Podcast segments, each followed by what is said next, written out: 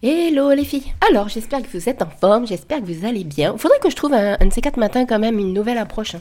Mais bon j'aime bien celle-ci et puis c'est moi et voilà, voilà, voilà. Euh, alors en fait, normalement vous n'auriez pas dû avoir ce podcast aujourd'hui et en fait ça fait suite à, à une échange de discussion que j'ai eu avec Valentine en MP sur Insta. Donc, euh, donc euh, voilà, Valentine c'est toi qui m'as inspiré cet épisode. Donc voilà, voilà. Et en fait, on va parler de l'ascenseur émotionnel post-rupture, puisque vous le savez, c'est aussi quelque chose qui fait partie de, mes compétences, c'est-à-dire que je vous accompagne justement euh, autant sur la dépendance affective, les post-ruptures, l'épanouissement amoureux.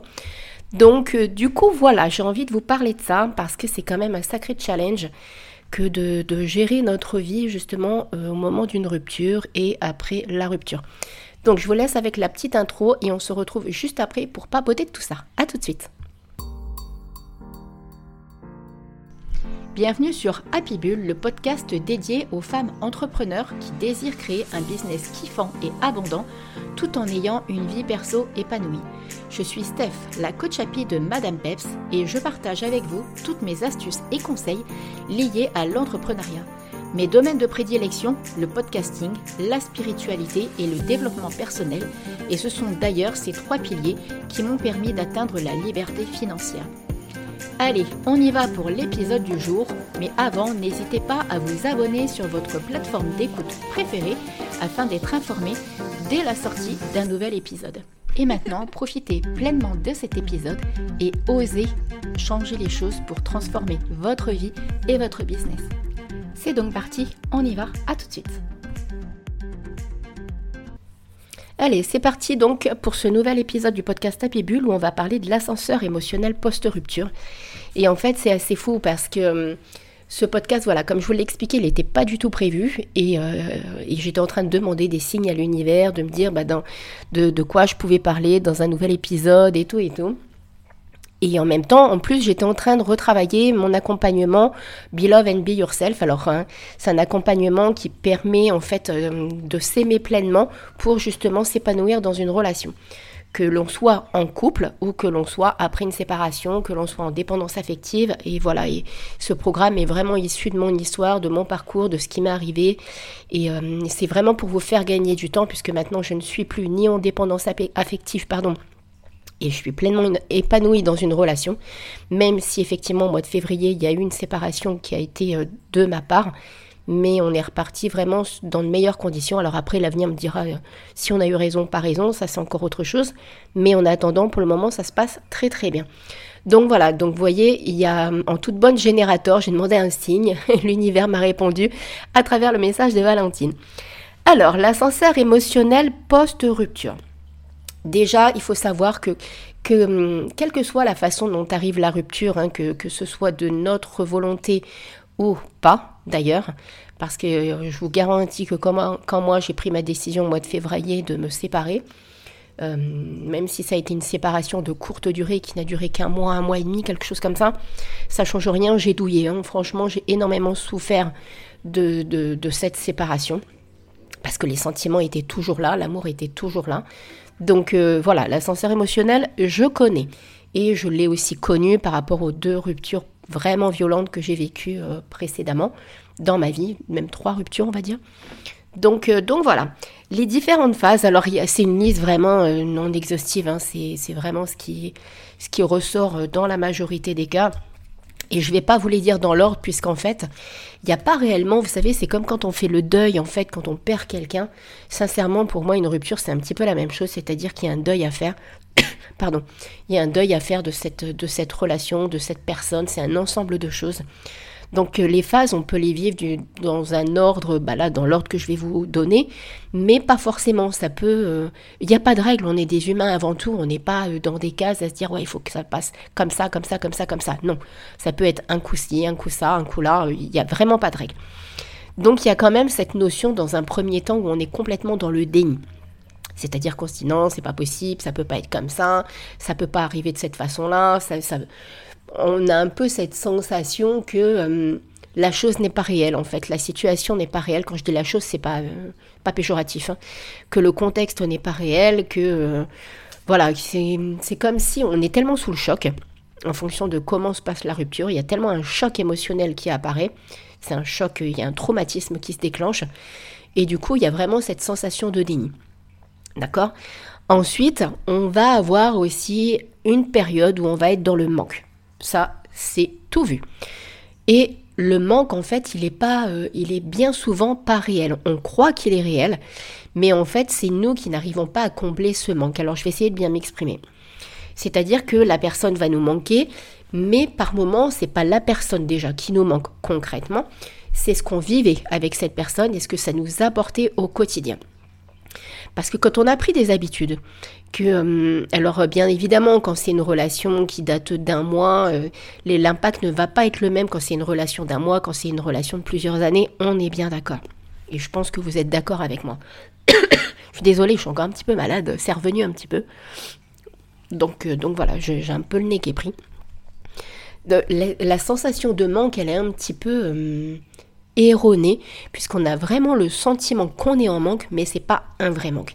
C'est parce que là on tourne en rond on a euh, Morissette dans notre tête qui nous en fait voir de toutes les couleurs on est un petit peu perdu on est égaré et du coup il y a cette sensation de manque. Mais c'est pas un manque comme on pourrait le ressentir comme c'est vraiment à l'heure. Il y a quand même ce côté de l'heure. Alors je dis pas que la personne ne peut pas nous manquer et je dis pas que ce qu'on vivait avec la personne ne nous manque pas non plus, mais en fait, il faut vraiment se donner du temps parce que c'est euh, il faut laisser les émotions venir, il faut tout accepter, il faut laisser passer en fait tout ça pour vraiment après y voir plus clair. Moi, en tout cas, c'est comme ça que j'ai fait et, euh, les personnes que j'ai accompagnées, je les ai quand même plus guidées de cette façon-là. Après, chacun fait comme il le sent, mais malgré tout, il faut être en accord avec ce qu'on va vivre. Alors, il va y avoir aussi des phases de colère de colère par rapport à, par exemple, si on a, euh, ça peut être de la colère qui peut être liée, par exemple, si on, a, si on s'est mis en retrait, c'est-à-dire, attendez, je vais bien m'exprimer. Par exemple, si, euh, si vous êtes resté plusieurs années avec cette personne et que vous avez fait des sacrifices, là, vous pouvez avoir de la colère parce que vous allez avoir des regrets de certaines choses que du coup vous n'avez pas faites, par exemple. Euh, ça peut être aussi de la colère parce que euh, bah, vous, la rupture, elle arrive de façon euh, prématurée ou vous y attendez pas. Ou ça peut être lié à de l'infidélité. Cette séparation peut être liée à de l'infidélité. Donc ça, ça c'est quelque chose que j'ai connu aussi, l'infidélité. Et je peux vous garantir que de la colère, on peut en avoir. De la colère, de l'incompréhension, parce qu'on aimerait bien réussir à décrypter l'autre personne. Il y a de la colère aussi qui arrive parce que euh, on se dit mais pourquoi on n'a pas vu clair avant, mais pourquoi nous on n'a pas pris la décision, mais pourquoi si? Honnêtement dans votre tête ça ne, ne vous dites pas que ça va être simple, c'est pas vrai. Ça va être un vrai bordel. Donc attendez-vous à ça de toute façon et c'est normal. Acceptez ce qui est en train d'arriver. Ne, ne cherchez pas à tout contrôler. Cherchez à être bien avec vous-même et à faire attention à votre santé et à faire attention à vous. Ne partez pas dans des délires de ouf. D'ailleurs, si vous avez de la colère, j'aurais tendance à vous déconseiller d'aller casser sa voiture, euh, bah, par exemple s'il y a de l'infidélité, d'aller trouver la personne. Honnêtement, en dehors de déglinguer votre énergie et de vous, euh, de vous faire du mal à vous-même, je suis pas sûre que, euh, oui, sur le coup, ça va vous apporter une libération parce que vous allez peut-être casser des trucs, vous allez parler, vous allez verbaliser, vous allez vous énerver. Mais honnêtement, je suis pas convaincue que ce soit la meilleure des solutions. Je fonctionnais comme ça il y a une quinzaine d'années en arrière. C'est-à-dire que je m'énervais, je m'emportais, j'étais impulsive. Et honnêtement, euh, maintenant, bah, depuis plus de dix ans que je suis à La Réunion, j'ai un tempérament qui est totalement différent. Ça ne veut pas dire que je peux pas euh, me mettre en... Enfin, non, je me mets plus vraiment en colère en fait maintenant. J'ai vraiment énormément, énormément changé, mais j'ai tellement fait un travail sur moi que je pense que c'est lié à ça. Donc, euh, et, il y a quelques années de ça d'ailleurs, j'ai encore vécu de l'infidélité. Et à aucun moment, bah là, je me suis dit, bah non, à, quoi bon? À quoi bon chercher qui est cette personne? Qu'est-ce que ça va m'apporter? Au final, c'est euh, mon conjoint qui a fauté. Et, je me dis plus, il faut que je fasse un travail sur moi et qu'est-ce que je veux vraiment Est-ce que je veux de cette personne dans ma vie ou pas? Est-ce que potentiellement il y a quelque chose à reconstruire ou pas? Vous voyez, c'est plutôt ça qui est important. C'est pas d'aller se défouler. Euh, défoulez-vous plutôt à aller faire du sport, à changer votre qualité de vie, à vous challenger, à faire vraiment des choses pour vous plutôt que d'aller euh, utilisez votre énergie parce qu'au final, vous allez revenir, vous aurez vu cette personne, vous serez peut-être encore plus mal. Donc, euh, enfin voilà, puis ça peut prendre des proportions de dingue en fait derrière, je vois pas trop l'utilité. Mais bon, ça c'est mon point de vue personnel, après chacun fait comme il veut. Vous allez aussi passer par des phases où vous allez avoir une énergie au top mais vraiment hein, des regains d'énergie, euh, des coups de boost et tout et tout. Et ça, il faut juste être un petit peu prudente parce que souvent, quand on remonte en énergie, c'est un, un, petit peu comme quand on est malade. Des fois, d'un seul coup, ça remonte et après, gling, ça, se recasse la figure. Et ben là, il y a un petit piège, donc il faut être faut être vigilante. Ça ne veut pas forcément dire que c'est ça qui va vous arriver, mais il faut être prudente. Par contre, quand vous êtes dans cette énergie-là, N'utilisez pas forcément cette énergie pour recontacter la personne parce que vous sentez que ah ouais, stop, c'est bon, voilà, machin et tout et tout. Utilisez-la encore une fois pour vous. Pensez à vous, faites des choses pour vous, challengez-vous, je sais pas moi par exemple, à vous inscrire à du pole dance, une activité nouvelle, enfin je sais pas moi ce que vous avez envie, mais quelque chose qui va vous servir à vous et non pas pour le moment à essayer soit pourquoi pas de reconstruire cette histoire s'il y a possibilité d'envisager ça Mettez-vous en priorité. Pensez vraiment euh, ordre de priorité, qu'est-ce qui est important là tout de suite maintenant. Voyez, moi, ma séparation du mois de février, c'est pour ça que j'ai pris un mois et demi avant de le recontacter, parce que je voulais absolument, absolument me mettre en priorité. C'était à, moi de savoir qu'est-ce que je voulais de ma vie, de voilà quel genre de relation j'avais envie, quel homme j'avais envie d'avoir dans ma vie, ce que, j'avais vraiment, vraiment envie de vivre. Alors au niveau des phases, il y en a plein d'autres qui peuvent arriver. Hein. Ça, c'est propre à chacun. Ça peut dépendre de votre personnalité, de votre histoire, de ce que vous avez déjà vécu. Donc, mais, mais laissez-les, en fait, ces émotions, accueillez-les, utilisez-les vraiment pour... Euh, enfin voilà, il ne faut pas chercher à les refouler. C'est pas. Alors je ne suis pas en train de vous dire qu'il faut rester euh, des jours et des jours dans votre lit à pleurer et euh, c'est pas du tout ça hein, que je suis en train de vous dire parce que ça c'est vous cachez pas non plus derrière cette, cette rupture pour vous dire ouais Steph elle m'a dit qu'il fallait que j'accueille mes émotions donc je reste au lit toute la journée je fais rien je m'alimente plus et tout et tout je suis pas du tout alors bien sûr que vous avez le droit de pleurer, de vous mettre dans, le lit, de passer une journée devant Netflix. Mais il ne faut pas que ça dure des jours et des jours parce que là, vous allez tomber dans une spirale qui va absolument pas être... Euh, être positive. Bien au contraire, vous allez alimenter un mal-être et ce mal-être, il est absolument pas euh, bénéfique pour vous parce que là, vous allez partir dans une position de victime et c'est pas du tout ça qui va vous aider à avancer. Donc euh, donnez-vous, alors je sais que c'est pas évident, mais essayez de vous donner un petit peu une deadline, c'est-à-dire bah, de vous dire bon bah ok aujourd'hui je me donne le droit de ne rien faire, de pleurer, de me lamenter sur mon sort, voilà, ok pourquoi pas, mais il faut pas que ça dure une éternité parce que sincèrement c'est pas bon pour vous. D'accord? Ça, moi, c'est quelque chose que je savais, que j'ai toujours identifié. C'est pour ça que j'ai fait aussi des, que je travaille aussi avec la résilience et que j'ai fait d'ailleurs un ou deux podcasts sur la résilience. Parce que c'est important de se donner vraiment des coups de pied aux fesses et de et de pas partir voilà dans cette position de victime parce qu'après vous allez vous en servir et ça va vous vraiment vous emmener dans quelque chose qui va pas être positif pour vous. Ensuite, comment gérer vos émotions? Déjà, il faut être dans l'acceptation de la situation et il faut accepter de se donner du temps. Parce qu'en fonction des émotions que vous allez avoir, vous allez soit vouloir aller plus vite et, euh, et peut-être prendre des décisions qui sont... Bah, c'est pas du tout le moment de les prendre. Par exemple, par rapport... Euh, admettons, vous étiez... Euh, vous avez conscience que vous étiez dans une relation de dépendance affective. Alors, et encore une fois, que ce soit de votre ressort ou pas de votre ressort, la séparation. Mais si vous avez réussi à identifier, que d'ailleurs je vous referai, je un podcast là-dessus, parce que c'est aussi quelque chose par lequel je suis passée. Si vous avez conscience que vous étiez dans une dépendance affective, il faut vraiment être extrêmement vigilante parce que par moment, votre petite voix peut venir vous dire de recontacter cette personne. Vous voyez, cette sensation de manque va être amplifiée. Les émotions vont être amplifiées. Euh, vous allez, ce qui se passe aussi bien souvent, c'est que vous allez idéaliser la personne, vous allez la remettre sur un piédestal, chose que vous faisiez certainement peut-être quand vous étiez en couple avec la personne. Et ça va être encore plus fort en fait, parce que là, vous avez l'opportunité de régler cette dépendance affective et de faire un travail sur vous-même. C'est vraiment un cadeau de la vie. Hein. Prenez vraiment cette situation comme un cadeau de la vie. Parce que du coup, cette dépendance affective, elle va euh, là, elle a la possibilité de bah, en tout cas d'être réglé en tout ou partie. Alors peut-être pas forcément tout, parce qu'en fonction de là où vous en étiez dans cette dépendance, c'est peut-être qu'une petite étape de cette dépendance, et peut-être qu'à un moment vous aurez de nouveau quelque chose à travailler là-dessus, mais pas forcément. Mais par contre, du coup, quand, quand vous allez être seul avec vous-même, cette notion de dépendance affective va vous donner l'envie de recontacter cette personne. Et là, ça c'est un piège. Et c'est là que euh, il y a deux possibilités, il y a deux choses que vous pouvez utiliser pour vous libérer quand vous êtes dans cette, émotion de manque en fait, hein. parce que vraiment il faut accepter toutes les émotions comme elles sont en train d'arriver, accepter la situation pour vraiment se donner du temps. Il y a quelque chose qui est extrêmement qui sert vraiment beaucoup beaucoup beaucoup et qui permet après de moins ressasser, c'est l'écriture. Quand vous allez tenir un journal, et ça je vous en parle régulièrement, moi j'ai vraiment un journal où j'écris régulièrement dedans et un autre qui me sert pour mon business en fait. Hein. J'ai deux cahiers différents quand vous allez écrire tout ce qui se passe, tout ce que vous ressentez, mais vraiment tout, tout, tout, tout, tout. C'est pas une question de revenir dessus après de relire ce que vous avez lu parce que c'est pas forcément utile. Au contraire, ça va vous ressasser ce que vous avez vécu.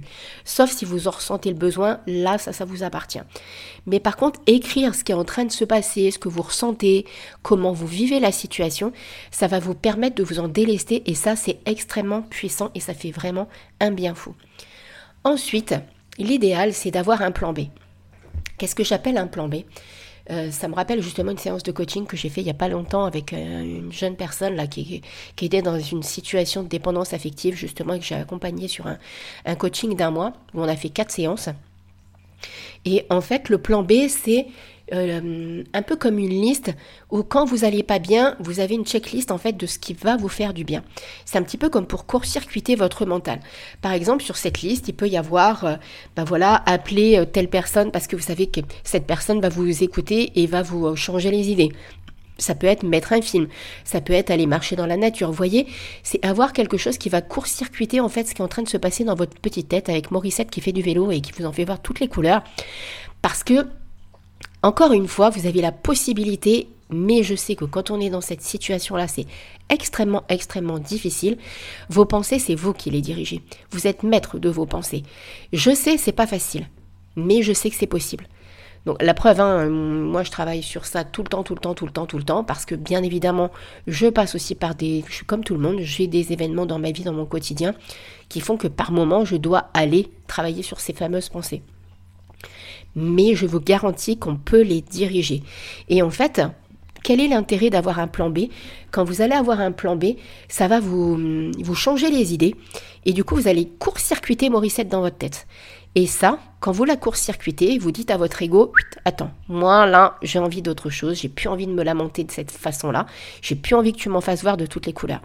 Voyez, c'est comme ça que ça va vous être utile et c'est comme ça que ça va vous faire du bien. Enfin, pour finir, je voudrais vraiment vous, dire que le maître mot post-rupture, quand on est vraiment dans cette situation, le maître mot, ça va être le temps. Autant le temps, il nous est utile pour construire une relation et pour pas aller trop vite et pour pas faire n'importe quoi, parce que ça sert à rien de se précipiter dans une relation. C'est complètement à l'heure de vouloir aller trop vite.